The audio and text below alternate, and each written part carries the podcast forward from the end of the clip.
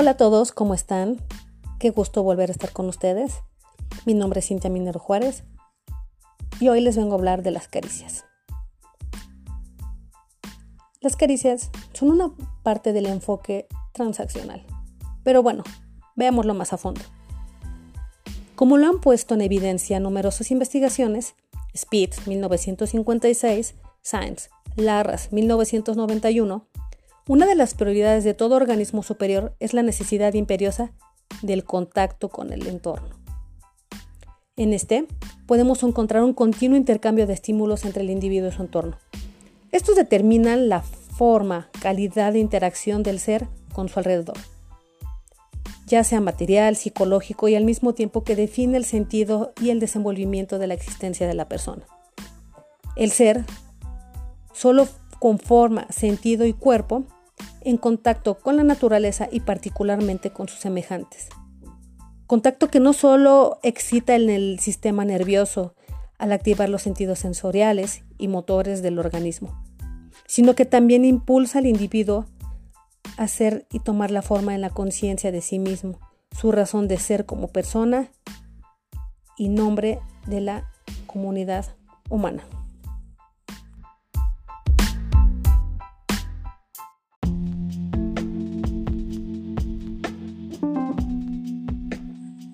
Los estímulos más importantes para el desenvolvimiento del ser humano son aquellos que se originan con la interacción con sus semejantes, desde la relación primogénita del bebé con sus procreadores hasta la relación del adulto con los demás, miembros de la comunidad. Estos implican reconocimiento y aceptación de los unos por los otros. Bueno, hablemos de la lección de Werner acerca de la palabra caricia. Se refiere a la necesidad infantil del contacto físico, pero también aprendemos a sustituir otras formas de reconocimiento en lugar del contacto físico.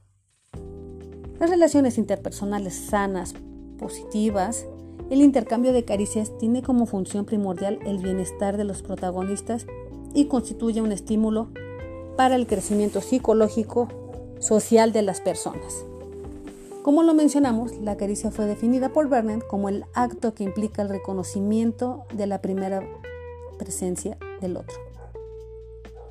Esto también lo podemos dividir como caricias positivas y negativas. Bueno, podemos hablar también de lo abrumado por un pasado. A menudo puede ser aprensivo, juzgado y por una educación distorsionada. Los pensamientos con perjuicios, expectativas que nos permiten reaccionar de una forma realista frente a situaciones de su presente. Como lo mencionábamos, las caricias negativas nos dan naturaleza agresiva, lastimera y sobreprotectora.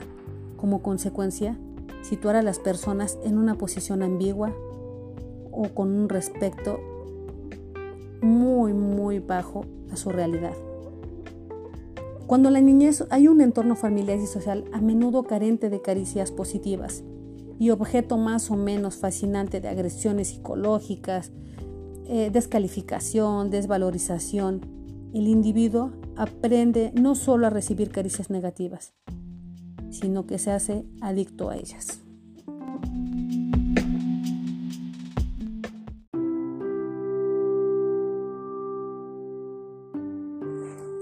En la infancia y la adolescencia, el individuo aprende a desarrollar perfectamente conductas que le aseguran una recepción y satisfacción de su razón esencial de caricias estas pueden ser negativas o positivas.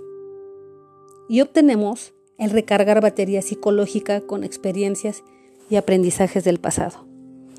Nosotros somos adoctrinados por nuestros padres. Pongamos un ejemplo. ¿Qué pasa cuando nosotros estuvimos carentes de caricias? Desde que éramos muy pequeños, desde que éramos muy bebés, en la niñez. ¿Qué pasa cuando no tuvimos en ese entorno familiar, esas caricias que necesitábamos, fuimos carentes. Bueno, en nosotros puede crear personas agresivas, eh, que en todos los casos nos volvemos personas ansiosas, que nos puede entrar en etapas de angustia, de depresión, desesperación y tristeza, en algunos casos hasta maltratos, porque nosotros estamos acostumbrados a ese tipo de, de acciones. Nosotros crecimos de esa forma, sin afecto y sin amor. ¿Y qué pasa cuando somos adultos? Bueno, pues nosotros estamos pidiendo reconocimiento y aceptación de las otras personas, de nuestra pareja, de nuestros amigos. Y en el caso